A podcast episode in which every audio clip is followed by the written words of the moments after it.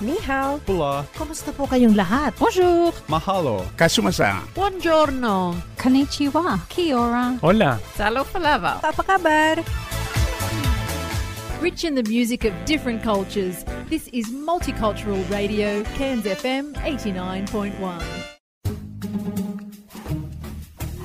Cairns Community Radio would like to thank the Community Broadcasting Foundation for its invaluable support for multicultural programs on Cairns FM 89.1. Multicultural programming on Cairns FM 89.1 does not reflect the views or ideas of management staff or its volunteers. ワクワクジャパニーズ・ラディオ on Cairns FM 89.1皆さんこんばんは DJ ジュンですこんばんは、P です。今夜も始まりましたワクワクジャパニーズレディオンケアンズ FM89.1 よろしくお願よろいしますくお願いします11月ももうね半ばを過ぎて後半ですよ。もう後半ですねはまあいろいろなことが起きてますけども、ね実は P は数秘をやってるっていう ちょっと待ってくださいことをラジオのリスナーの方はご存知でしたでしょうかい。いきなりですね。いきなりなんですけども、 はい数比これはですね、まあ、僕も P に実は鑑定してもらったんですけどもはいもともとあれですかもう本当に歴史的に古いものですよねこれは。 そうですねあのちなみに漢字で「数の秘密の通費」って書くんですけれども、すごく古い、まあ、数自体がね生まれたのが古いじゃないですか。そう数でねその数に宿るところから読み解くっていうことで数字のね話なんですよね。そうそうそう数字はね、まあ、あのものを数えるだけじゃなくてその数字一つ一つに意味があるよっていうところから来てますね、数そう字でがすね。うんでまああのね数比を、まあ、やると分かるんですけどおそらくそこからすごくそれが古くてでそこから例えばえっ、となんだあの養成術とか先生術ですよね先生術か、はいとかねそういうふうになるのかなとあとエニアグラムとかもありましたよね。エニアグラムもありますよね、はい、エニアグラムっていうのはこれは何でしょう、えー、と人のパターンっていう感じですかね。そうですねそれねこれも数字から来るんだあとそう思なんうんでですすかけれどもそうそうそううん私もよくは分からないですけど僕エニアグラムちょっと興味があって読んだことがあるんですけど、はいあのまあ随分前もう3年ぐらい前に読んだんでちょっとうろ覚えなんですがなんか人いろいろ質問を答えていって、確か点数を出してあーそうですねうんうんって感じなんですよ。でそうするとこういうパターンのあのなんかそれもナンバーなのかな、ですみたいな。はいはいはいでそれを見てすごく思ったのはやっぱこのエニアグラムすごい古いんですよね確かね、もうもう本当にもうすごい古い歴史があるやつなんですけど、はいやっぱそれだけ長いこう歴史の中でいろんなそのなんていうのかな時間の中で熟成された考えだったり、そのパターンはいっていうのが感じられる内容だったんですよ。うーんなるほどだからその当たる当たんないとかというよりはヒントに溢れてると思ったんですよね。うんちなみに数比は占いではないですね数比やらないではないですはいはね。いだから当たる当たらないとかっていうのではないので、うん、まあそうまあ当たるというかそのまあ当たるっていうのは僕が言いたかったのはそのあこういう傾向があるなとか、うんそういうのを当たるというよりは、その参考になる考え方に溢れてるって感じですあーかなね。るほど僕は何が言いたいかというと、ヒントですよそねうそうなんですよ。そうだからあのしかもすごい長い時間をかけて熟成された考えじゃないですか。だからそれはやっぱりこうまあ今のねあの原田さんと一緒にあ歴史発見やってますけど、はいまあ、あれなんかもそういう意味では、まあ、パターンとまでいかないけど、かつて歴史でそういうことがあったっていうことを、はいあのこう検証していくことで、やっぱ気づきが多いしそうですねで歴史がすごいのっていうのはもうすでに終わったことだから、うんとにかくそれは動かせない事実なんですけど、でも実際に伝わってるのとは違う可能性もあったりするわけですよ。そうですよね、ううんん例えば織田信長が最初あ最後、えー本能寺でね亡くなったっていう事実は、まあ、歴史には書かれてはいるんだけど、なんでそうなったのかっていう検証から始まっていやそもそも本当に死んだのかっていうことだったりとかがあるじゃないですか、はいでも事実は一応動かせないんですよ、んうんまあ確証のしようがないことはか確認しようがないので、でもその流れを追うことで、今のね今現代においていろいろ活かせるんじゃないかとか、前半の部分活かせるよねとか、はいはいで後半こうなるから、おそらくこの状況だったらあのそこから学べるんじゃないかとか、そういう感じがするんですけど、数日にはそういうのを似た感じを僕は感じたんですよね。ああなるほどうんねそのパターンっていうかね、はい、いきなり数比の話ななんで数比の話なんでしょうかね。いきなりですねというじゃあちなみに、えー、と今日は、えー、11月の、えー何日だ今日はえっと11月22日ですね22、お、なんか数比っぽくないです か数日っあぽいわってざと何らしい仕仕込み1122 1122ですねうん2021年っていうねそうこれ何ですかに2と1しかないですね数比で言うと何番ですかこれ えっと、2021年の11月22日は、えっと、11ですね。これ本当にリスナーの皆さん仕込んでありませんここれが数比の数今まあはって言ってもリスナーの方はえっと思ったかもしれませんけどそうこの11っていうのはちょっと特別な数字なんですよねそうですね。一応数字って0から9までの数字で成り立ってるじゃないですか、すはいべはいはいて。そうですねんうんうんで、まあ、0から9。でまあ、0はほとんど見ないんですけど1から9の数字で数比は見るんですね,、うんそうですねそれとは別にこの112233っていうこそうなんのですよゾロ目のナンバーこの3つはマスターナンバーって言われる、ん結構ちょっと特別な数字とそういなんうですよねか、うんはいあっていうふうに言われますそのマスターナンバーなわけですね今日はそうですねしかもすごいな1 11月22日っていう、はい、はい、 なんかそもそもゾロ目じゃあないですかそもそもゾロ目があるそう11月の22日で11番の日っていうね面白いですよねこれじゃあ来年の今日すごいですね来年の今日22年の11月22日あー確かに面白いかもね2022年の11月22日ねえいやーそうですかというわけでねもしまあ数日興味ある方はねあの若くの方まで行っていただ ければそうです P もいねろいろあの数日のやつやってるんでねはい面白いですよぜひ受けてみてください、うんということでじゃはあい今週のラインナップをあはいお願かいししますこまりました、えっ、と今日はですねえっ、と歴史発見おさっき話出ましたよねそうまさに、そうまですさねにこれからね歴史の、はい、お話ですね、ははいい先週イントロ出てもらいましたけどそうなんですよ先週ね、あの ー原田さんにね、はいあのー出ていただいて、で放送は来週 そうそうそうそうまさかのねまさかのね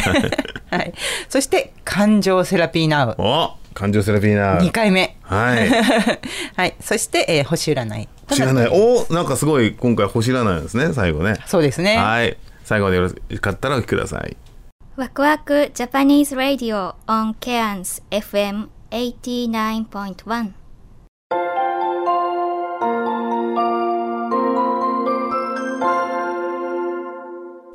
皆さんこんばんは歴史発見のお時間です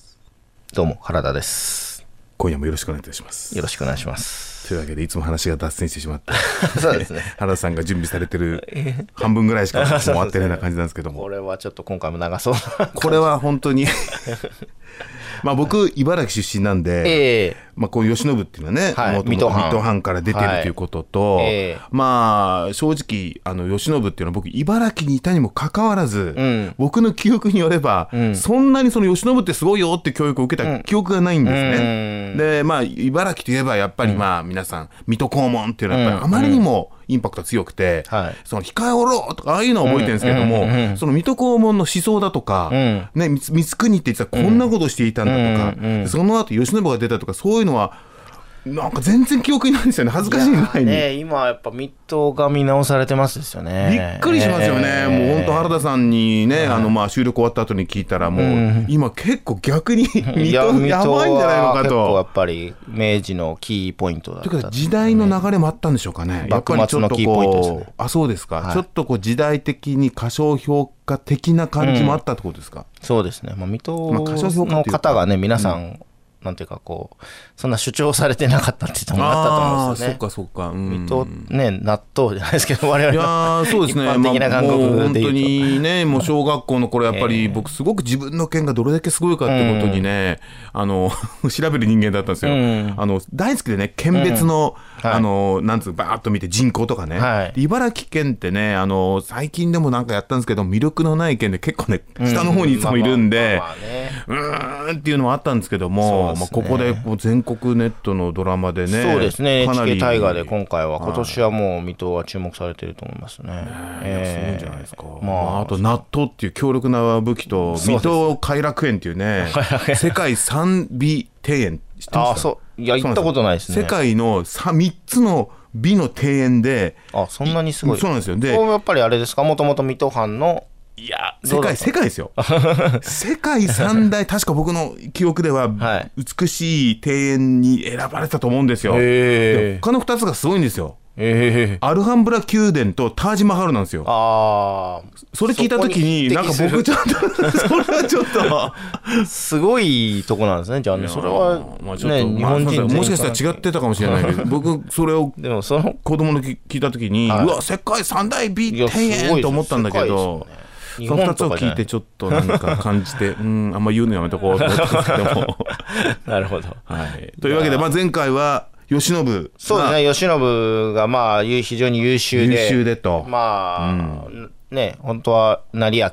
ね、は7番目の子どあの子子供供だだっったただけに、ええまあ、通常そういう継ぐとかはないんだけどあまりにも優秀だったからまあまあ将軍の指名ちょっと指定ですねね指名があって最終的にまあは将軍がちょっとこう指定をしてっていうことで、そうですね、はいまあ10歳の時に一橋家というところにまはあ相続をすることになりまして、まあ、一橋家に入るんですけど、まあ、そこから8年後の18歳の時にまああのそのし指定したというか方のまあその後の息子さんですねがまあ亡くなられるような感じ、まあ、状態が良くなくなったんで、将軍後継問題っていうのが起きたんですね。でその時に、まあ、当然第一候補 まあそのねもう今度次変わろうかっていう、えー将軍のお父さんが、まあ、あの指定してたぐらいですから、まあ慶喜っていう名前が出るんですね18歳らしいと。ということになるんですけど、まあ、御三家というところなんで、こうあるじゃないですか、価格があるんですよね、やっぱりね。御三家のが強いわけですね。奇襲、奇襲とか、はいその尾張とかのが強いんですけど、まあ、その奇襲の方から、えーまあ、もう一人候補が出るんですけども、まあ、その候補、南紀派、まあ、南紀派というところと一橋派というところ、対立が起きまして、えー別に南紀派の人が優秀だったわけじゃんちょっと頭があんま強くなかったっていうふうに言われてるんです ね。ただまあそれでもあの実はこれ結論から言うと南紀派の方が勝つんですよ。これどういうあの勝つ勝ち負け決めるんですか、これはですね、まあ、いろいろな話し合いもう圧倒的に慶喜を推してた人たちが多かったんですね。もう各藩の諸藩主ももうあ藩主的な感じああなるほどねその藩い主もわゆる発言権のあるまあとまあ、はい発言権が多少はあるですね、あるようとな当然徳川内の話ですからあー徳川内で決まるんですけど周りの藩主の人たちはあまあ、みんなもう慶喜、もう賢いし、まあ、今、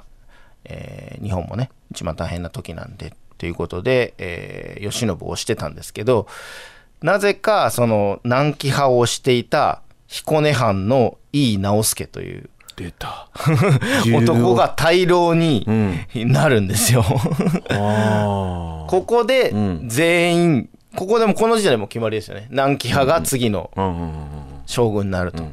いうことで、井伊直弼が大老になり、もう上様は、えーその徳川義富だったかな義富を、えー将軍にするということで、えーまああの第14代の方はその慶喜じゃない方のうん、あそうなんですね方が当主になるでこの後に起きたのが、んあの有名な安政の大国っていうああそっかそっかうんうんうんそのいい直輔のね井伊直弼が一橋派を一掃するんですよ。一橋派の人たちを全員謹慎処分とかにする。なんでですかあれ僕よくわかんない要ではすけども、、要は敵対してたからですね。その、いわゆる、今度新しく将軍にしあ、敵対あまあ今回のうんじゃあこれ慶自民党の喜総裁きっかけですよねそう明ですらかに、はい慶喜ある意味慶喜に惚れ込んだがゆえにそうで慶す喜を押したことがやっぱり井うん全伊員直輔が謹慎処分気に入らないから、はいもう水戸藩とかもうあらゆる藩の人、上の人たちは全員英実教って言って、まあ、あの、え要は水も戸う水戸藩も水戸藩もです。それ反対したからみたいな感じまあもちろん一橋家をしてましたうね、ん押した吉から野吉信の ね押してた家、えー島津の島津成明とかね当時は有名だった人たちがみんな窒居処分になりましてそれが安政の大国っていうことですかそうですああそうなんだなんかね吉田松陰とか、うんうんうんそのまああの亡くなった方たち、うんがまあ取り上げられていてなんか尊皇攘夷のね、うんあのじゃなくてその攘夷を叫んでた人たちがなんか殺されたようなうん風にとらわれがちなんですけど実際は内部構想がメインであーあ一応歴史日本の歴史の中では安政の大国っていうのはいわゆる尊王攘夷どっをちしかっていうとたね尊皇攘夷人をを叫んでした人をはい罰したっていう、まあその側面もあったんですあ実は側そ面のったよ日米通航通商通商条約を、まあその天皇の許可なしに取ったっていうこともまあ一応要因としてはあるんですけど、それでなんか井伊直輔許さんみたいな人たちもいっぱいいたんですけどそれはまあメインの話じゃなくて、ああ実はこ の、うん、メインストリームはこっちの将軍系あの継承問題の方がメインであーこれそうなんだをもうで井伊要は直輔はやっぱりあのその自分のその殿様を継続させたいというか、まあまあそうですねそれがまずメインだメインっだたったんんでで、まあ、い一橋派をまず一一掃掃ししたたとと。いうのはこれも安政の大国のメインの方ですね。えーそうなんだ。だからこれでまあ、うんあの慶喜も、えー謹慎処分になりまして、あの政治の舞台からは一切出てこなくなるほど。なるんですけど、まあ、この後ね皆さん有名なそれから7年後になるんです1860年、えー桜田門外の変とおーいうのが起きるわけですね。はい。これで井伊直輔が、まあ、暗殺されてしまうというそうやって聞くとすごいリアルにきますね。これものすごいドラマですねこれ。まあこれやったのが水戸藩ですでも。 井伊直輔殺したのは水戸藩が中心のグループで、ね、これはもう完全にそういうことですねじゃあ。もうはい、いやーすまあごい。薩摩藩も入ってましたけどね薩いや摩藩のこの話も一部入ってたんですけどこ水の戸藩も解説を受けてはい聞くと、正直僕ね、うんあの教科書では、うんその尊の上位っていうかね、あのそういうことに対しうてんやったっていう非常にこう、大きなテーマの話かと思いきや、うん今の解説だと、はい実は非常に小さい、うんあの自分の殿様をこう継続させるためんにやったっていう、そうですれはなんだろう国を思うというよりは非常にこう利己的なまあ小さそういですねやつじゃない、国とか関係ないですよね これ関係ないじゃないですか、はいで今や国が揺れてる時に、はいそうなった時にその人が次こう暗殺されるってのは、うんなんかものすごいこうそうですね、 まあどっちがいい悪いっていうのじゃないんですけど、うん非常になんか物資的な気がしましたよねそうですねのより大きなものに対してはいやったんならば、うんまあ仕方ないと思いきや、うん実は非常に自分だけ国を国よりまあ、そはの上位のためにって感じじゃないですねですよね、まあまあ話をまあ聞くと一ね、橋派とその南うんあの争いの延長線上にですよね桜田門外の変っていうのがあってな当んか然成明も、あの窒居になっちゃうので、はいはいはいあのそれも許せなかったわけですよ。そうですよねおうちの殿様なんでそんな処分にすんだいやーそのだから 本当にすごく武士を感じました武士道を感じましたよ、これは。ということで、あのーはいもうやろうということで桜田門外の変が起きるわけですねあー。なるほどはい面白くなってきたところで時間がやってまいりましたけども、いやすご いいやー面白いこれ本当に自分今までね聞いてはいましたけど、ああの桜門が変とかね、ものすごいこれドラマ、だ歴史ってこういうところ面白いですようね、んまあこっち実際何が起こったか分かんないけど、は想像でねいろいろできる、いうん、まあ面白いところですね。あいやすごいドラマですね、これは。 続きはいいナウスクがそのねもう言った時の悔しさそうが聞こえてくるようそうなですよ。ていうねなんでだっていうね、吉信、ね吉信一応水戸藩ですからね、元まあね。そうねね、成明の息子ですから、それを謹慎処分にして、こらーってこ とで、水戸藩ふつふつとくるわそけうですす。るとね はわかりまい。しとたいうことですね。さあどうなるんでしょうかねまた次回は続きをまた楽しみはいに。ありがとうございました。 Waku Waku Japanese Radio on Cairns FM 89.1.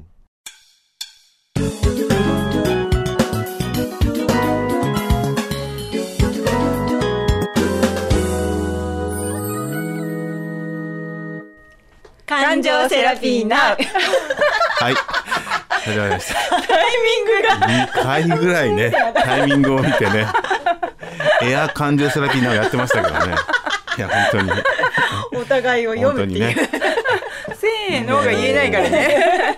もうこの3人だと何をやってもこういう楽しいスタートになるようなね気がしてきましたよ始まりました感情セラピーなおということで、はいえー今回2回目になります、えー前回まあちょっと説明したんですけどもあの押野真理子さんというですね感情セラピー、まあ、彼女は感情コンサルという、えー肩書きがあるんですけども、まあ、そういった形のコンサルをされている方がいて、まあ、ケアンズいらっしゃったご縁があって僕たちはまだねあの子さんも含めてつながったんですが、でこの真理子さんがえー「社長はメンタルが9割」という本を、え2ヶ月ぐらい前かな今年の中頃かな出版をして非常に、あのー好評だそうで。はいで僕たちもですねこの本を読んだんですけども、本当にこれね、あのーまあ、社長はってなった時にねビジネス書だっていうのがあったんですけども本当にこれすごく参考になるということなんで今回からですねこれマリコさんにもちゃんと了解を得てますんで、はいあのいいですかということではいもらってるんですけども具体的に本に出てくる社長さんを、まあ、紹介しながらちょっと3人でちょっと考えようかなという大胆な企画になっております。まあ、面白い浅井さん一人はあのちゃんとあのセラピストセラピストですんで、いますもんねあの勝手にやるわけじゃない、本気のまあ、僕は完全にもう ね、素人に毛が生えた感じで、まあ、毛が生えたというか、はい、私送ってもらってすぐ読んでもう数ヶ月経ってるので、忘れてます、 完全にじゃあなの早で速いきたいと思います、はい第1章ということでまずねお金の悩みで眠れないっていうねお金のブロックですよ僕すっごく強いんですけども、えーここで出てくるまあこれ全部多分仮名だと思うんですけどねなんか、いろんな社長さんをこうなんかいい感じでこう混ぜて混ぜてというか実際の話なんですけどまあいろいろそういうねあのーなんてそのまんまじゃないのでははい、あのーまあそんな感じです。はい。で最初製造業社長さん40代っていうね、まあ仮名で東田さんという方の悩みなんですけどもね。はいえーこの方の悩みというのは、えー要はボーナスがちゃんと出すことができなくて社員に申し訳ないっていうこういうお話なんですね。うん。でこれどういうことかというとあのやっぱりその、まあ、この社長さんはやっぱりこうなかなか売り上げがうまくいいかないと、それで、えーもう自分が至らないばっかりに社員に申し訳ないって罪悪感がずーっとあるそうなんですね。でこの社長さんは、えー製造業で社員の数が40人くらい、でなんとか赤字にはなっていませんでしたが、まあ、利益がままならずと。で一生懸命に働いてくれる社員に対してボーナスが払えない昇給もできないというこういう状態が続いていると、でまあこれに対してやっぱどう申し訳ないって気持ちがすごく強いそうなんですね、だからその社員に子供がでできたって聞いても素直に喜べなくて最初に浮かんでくるのはボーナスも出す出せなくてすまないっていう思いだと、まあ、こんな社長さんなんですけども、これちょっとなんか心当たりあるというかなんかある意味日本の典型的な社長さんじゃないですか、ねえなんか申し訳ないっていう、ねうん赤字にはなってないんですけど、やっぱりそのもっと本当にこう出したいっていうね、申し訳ないっていう苦しいっていううんなんか世のお父さんとかもそう思ってる人いるかもしれないですよね、本家当庭はのも中っとでね子供にうんこうしてあげたいとか、奥さんにねねうん喜ばせてあげられるようなことがしたいって思ってるお父さんいっぱいいる気しますね。ねやっぱりこの,、まあ、この本にも書いてありますけどやっぱりそのお金のねブロックっていうのがやっぱりあると思うんですよ。でそれやっぱりこうお金なくなったらどうしようっていうね。で売り上げが本当にあのまあこれ社長独特なんだろうけどやっぱりまあ会社で働いていたら働いてる限り給料ってもらえるじゃないですか。しかも大体時給って言ってまあ時間働けばそれに対してもらえる感覚ですよね。ところが社長って当たり前だけど、売り上げてなんぼじゃない、その売り上げてっていうか、要はその支出に対して売り上げがなかったら、倒産しちゃうわけじゃない、だからふつなんこうな会社で働いててまあいろいろ会社っていろいろな部門あるでしょ例えば営業もあれば経理もあるしで営業とかだったらねなんとなくわかると思うよ、うちちょっと大丈夫かなとかね、でも経理とかさそういうのはわからないじゃない、あけ経理はわかるか逆に経理の方はそのわかる実際にその会社の運用と関係なくそのなんかまあほとんどの多分人は与えられたことをやるっていうことであってその会社の経営とか利益とかっていうのを社長みたいに考えるって難しいと思うんだよね。確かにねでも、それをやっちゃうと多分会社って回んなくなっちゃう気もするんよ。なんかみんながその利益とか考えたらもうギスギスしちゃうっていうかすごくプレッシャーだと思うのね。ででもやっぱり社長ってあの全部知ってるわけで数字の流れを。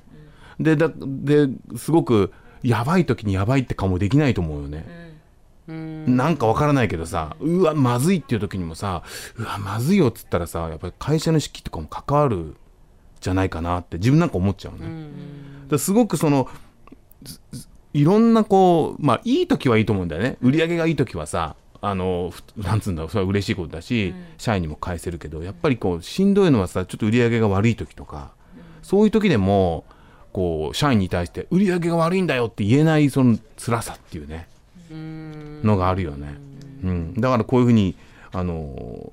まあそれがもっとなんつうんだろうこのケースはさあなんつうのか損失してないんだけどもっと出してあげたいっていう気持ちなわけじゃない。うん、ねそうなんですよ。でこの方がやっぱりねすごいこうまあ本の中でねマリコさんに言うわけですよ。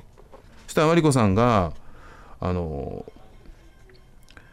こうまあ社長がこんなに胸を痛めて苦しい思いをされているのって全部社員に対して温かい思いがあるからなんですよねっていうわけよね。うん、でこれ結構自分も読んでてハッとしたというかさ、うんやっぱその申し訳ないなって思うことがあ社員さんに対してそういう優しい思いがあるんですねっていうのってすごいなと思ったんですよ。うん、なんか当たり前だよねって思っちゃってると思うね社長は。うんうん、だってそんな頑張ってる人にやってあげたいでしょってでそれをあそういう温かい思いがあるんですねとかいう話がすごいよね。うん、でそこからさらにこう話を進んでいくんだけど、あのー結局ボーナスが払えなくて申し訳ないっていうこの気持ちね社長のそれを社員の皆さんに伝えたことありますかって聞くの今度。それができないこれはね、びっくりしたよね。びっくりしたっていうか、マリコさんすげえなと思ったの。社長も、えそんなこと伝えたことないです。で、もし社長、社員の皆さんへ伝える機会があったら、社長の申し訳なく思ってる気持ちを包み隠さずに伝えてみていかがですかっていう。君たちを愛してるとまでは恥ずかしいでしょうから言わなくてもいいと思いますけどお話を伺っていると社員の皆さんとの関係は良好のようなので伝わるんじゃないですかみたいなこと言うわけ、はい、それでまあ社長が「じゃあちょっと、まあ、伝えてみます」って言ってまあ後日ね、あのー言ったんだってやっぱり幹部社員の前で。すごいなそ社の長 がまあ全社員の前ではないんだけど、まあ、幹部の前でボーナスも出せなくてすまないこんな社長についてきてくれて本当に感謝しているって言ったんだって、うんそしたら、幹部たちが「んえ社長そんな苦しんでいたなんて思っていませんでした」って言われたっていう話だもんね、でまあここっからまあ多分抜けたんだと思うんだけど、意外にこういうことあるよね、意外にそんなにな伝わってなかったっていうさ、その別に社長のことを気にしてるし気にしたんじゃなくてやっぱりこう自分一人でこう悩んじゃっててでもこう伝えると抜ける時ってあるよね。確かに、はいやっぱ社長っていうブロックがが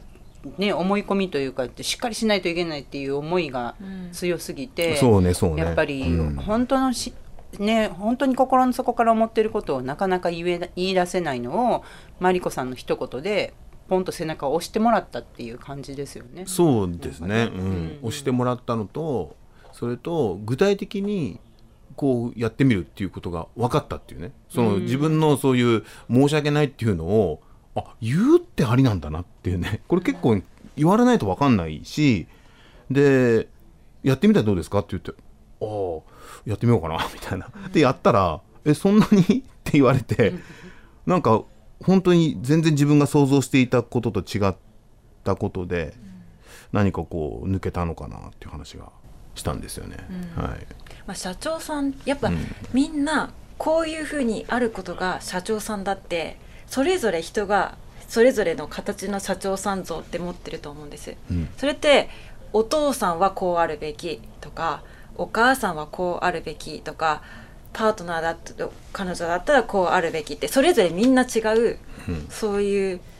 なんとか像っていうのを人それぞれが持ってると思うんですよね。でそれって自分たちの中では当たり前になってるからそうそうそうそうね相手が違うっていうことに言われないと気がつかない、いや本当そうだよね、いいそれそれはもう言うも何もそれがあみんなそう思ってるって思ってるから、そうそうそうそうあ相手は違う社会あの社長さん像を持っている人もいるのにみんなそういうふうに思ってると思ってるからそれが自分だけの社社長さん像お母さん像だっていうことに気がつけないものなんですいやーでそその気がつけないから苦しいわけじゃないですかそうそうそうそうだって社長は苦しかったわけでしょ、申し訳ない申し訳ない申し訳ないと思ってたのでに、みんなそういうふうに自分をう責んめてるんじゃないかって社長さんは思ってるんですよ。ああそれもあるだろうねそう、うんうん、それもあるだがろうね辛いってうんいう気持ちになってる、あそれもあるだろうねそうなんでボーナスも出ないんだみそたれいがなねねネガティブな気持ちにうんなるんですけはど、いはいはいでもネガティブな気持ちには必ずそういう愛があるんですよその下にああそう、それにマリコさんはうん気がつかせてくれる方なるですよほど、ね、そうでん感情セラピーやるとそこに絶対そう感情セラピーってのは、あのまああれですかちょっとまあここ感情セラピーの手法は出てきてないんですけども、あくまでした後の、まあああのアドバイスをしたって話なんですけども、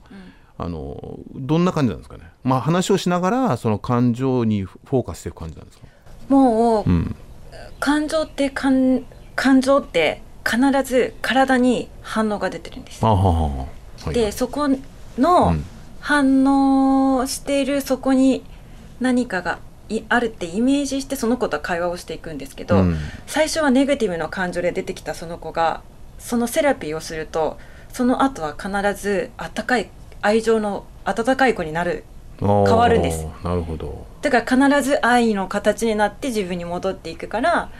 そのネガティブな子は癒されてうん。愛に変わるっていうセラなピーるほどね。まあでもやっぱこれは実際にこうコンサルを受けないとまあなかなか難しい感じなんでしょうね。でも話そをう聞きやなってがら。気がつけたと、もうその方は自分のネガティブな感情が多分セラピーをしたかしなかったは別として、うん。うんあそれが自分の愛だったんだってああなるほど。気がつけちゃったから、うんうんこう楽にいったんですよね。ああ、なるほど。はい、というわけでね、時間がやってまいりましたんでね。はい、ということでね、まあ、こんな感じで、うんはうんうんうんい、またちょっとね。例を出しながらはい、お話をしていきたいと思います。はいはいではまた次回まで、お楽しみに。 Waku Japanese Radio on Cairns FM 89.1.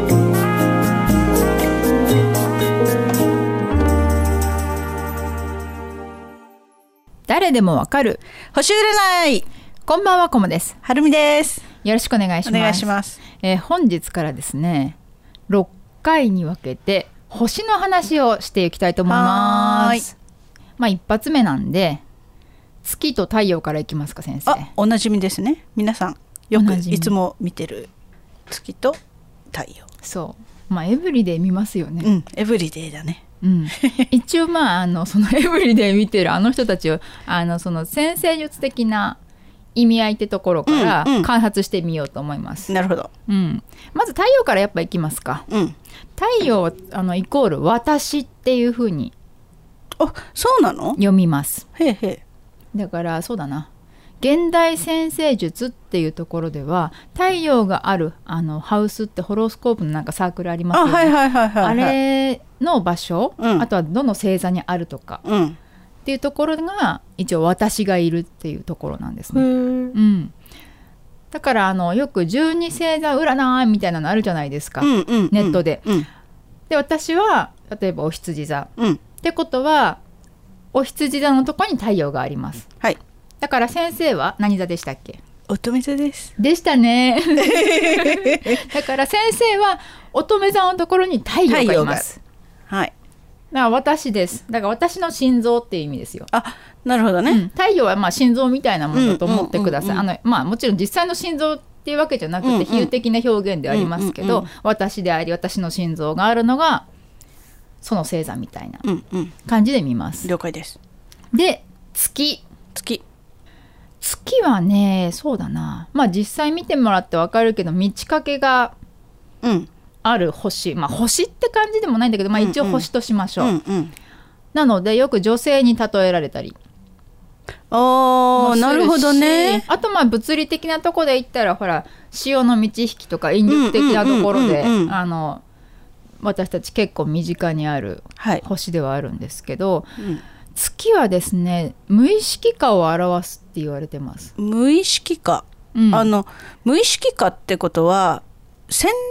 在的ななんていうのかなそうです意識の奥にあるものって話そうそういうのを表すと一般的には言われています。あなるほどね、うんうんうん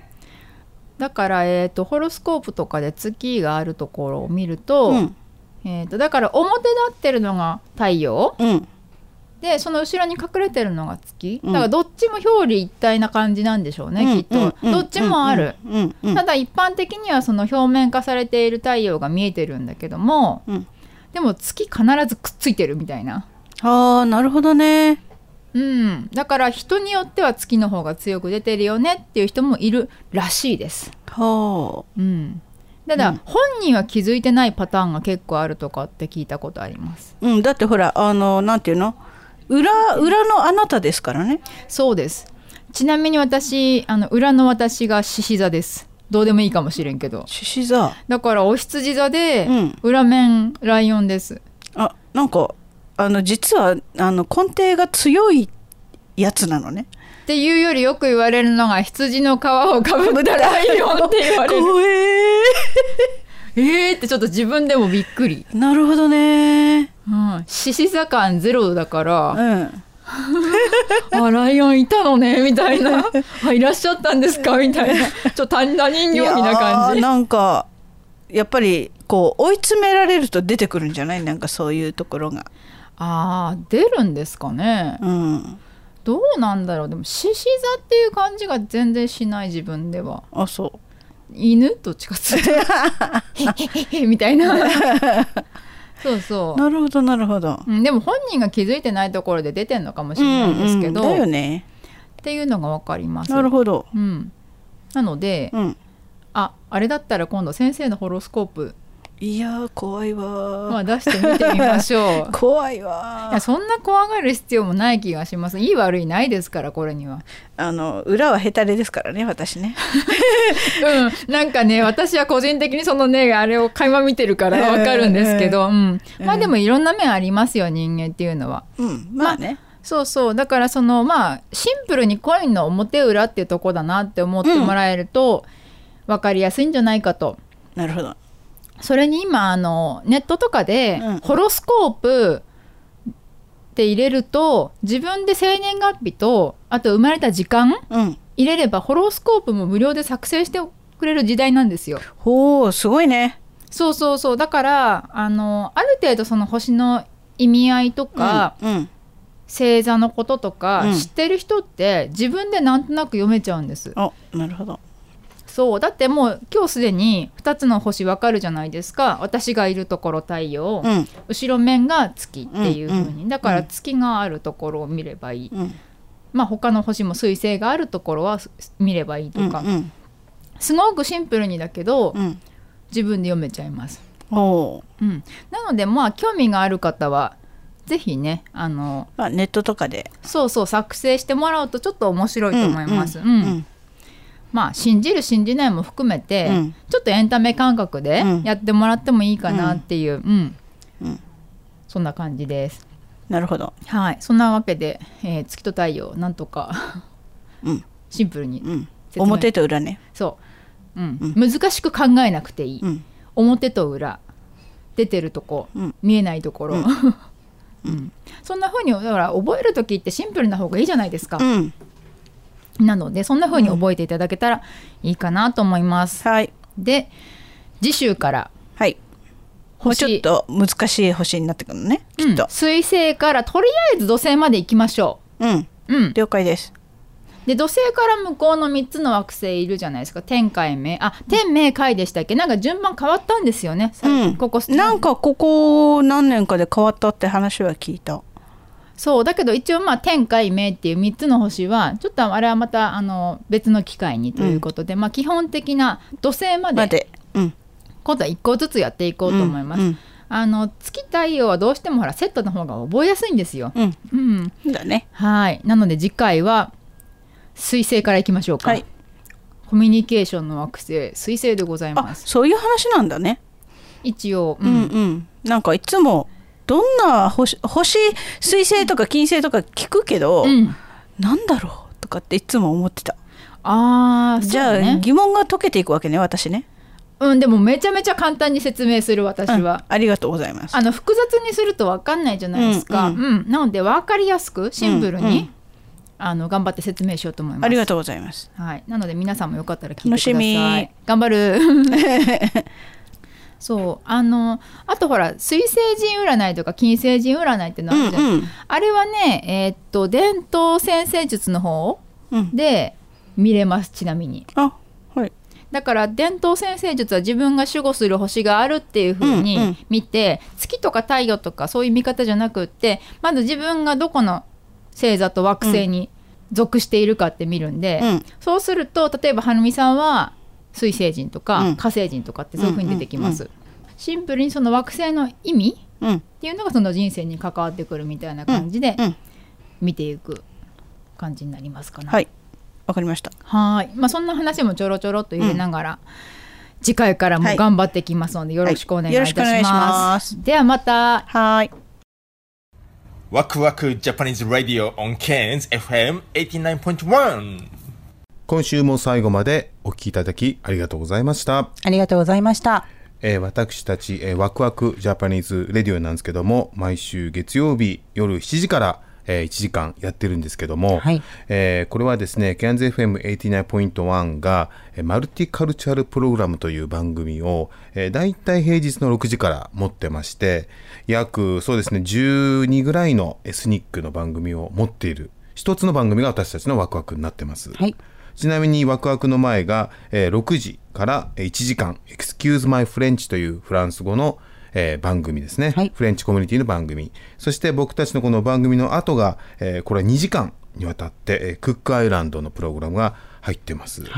えーあとは火曜日ですとイタリアとかフィリピン、えー水曜日はタイ、えーチャイニーズサモアイーストンティモール、ラテンアメリカ、インドネシア、PNG、サウスパシフィックと、えーいろんなね、エスニックの番組がありますんで、もし興味ある方はぜひ、あのね、まあ、言葉はちょっとわからないかもしれませんけども、あの、一部英語でね、説明があったりとか、やっぱ一番興味深いのがその国々の音楽が聴けるので、あうんの、ね、あのぜそうひですね聞いてみてください。で、みんな、えーこのエスニックプログラムは全員、えーボランティアでやってますんで、あのまあ、それぞれのね、コミュニティが、あの今後続くためにも、この番組が、えー続けられるように皆さんサポートよろしくお願いします。お願いします。 Thank you for listening to Wakwak Japanese Radio on KNZFM 89.1. Our program is uh, basically on KNZFM 89.1 for Mouth Culture Program. Uh, we, uh, we, we every Monday start from 7 p.m. to 1 hours, and before our program, we have Excuse My French, the French program from 6 p.m. And after our program, uh, we have a Cook Islands program, which is for two hours from 8 to uh, 10 p.m we are part of the uh, sort of big community of multicultural uh, society. Uh, it's very important to have multicultural program in the radio, I think. So uh, please support uh, just simply by listening and please share our program to other people. And would you please try maybe other program as well, uh, French and Kukaran, and also we have Italy program, Filipino program, Thai, Chinese, Samoan, Eastern Timor, Latin American, Indonesian, PNG. So uh, please tune it just for our community.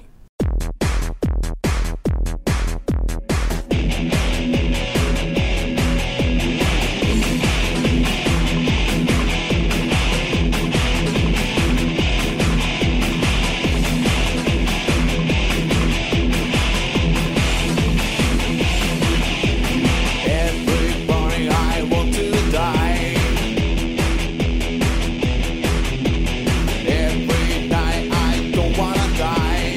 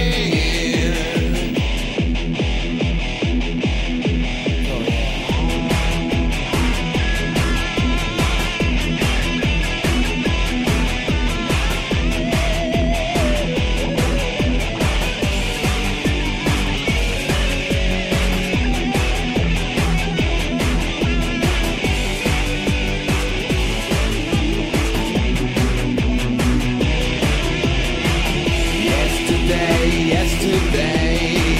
Everyone left me alone. Now I got something I have to return. Yesterday, yesterday, yesterday, yesterday, yesterday I had a bad dream. Yesterday I had a bad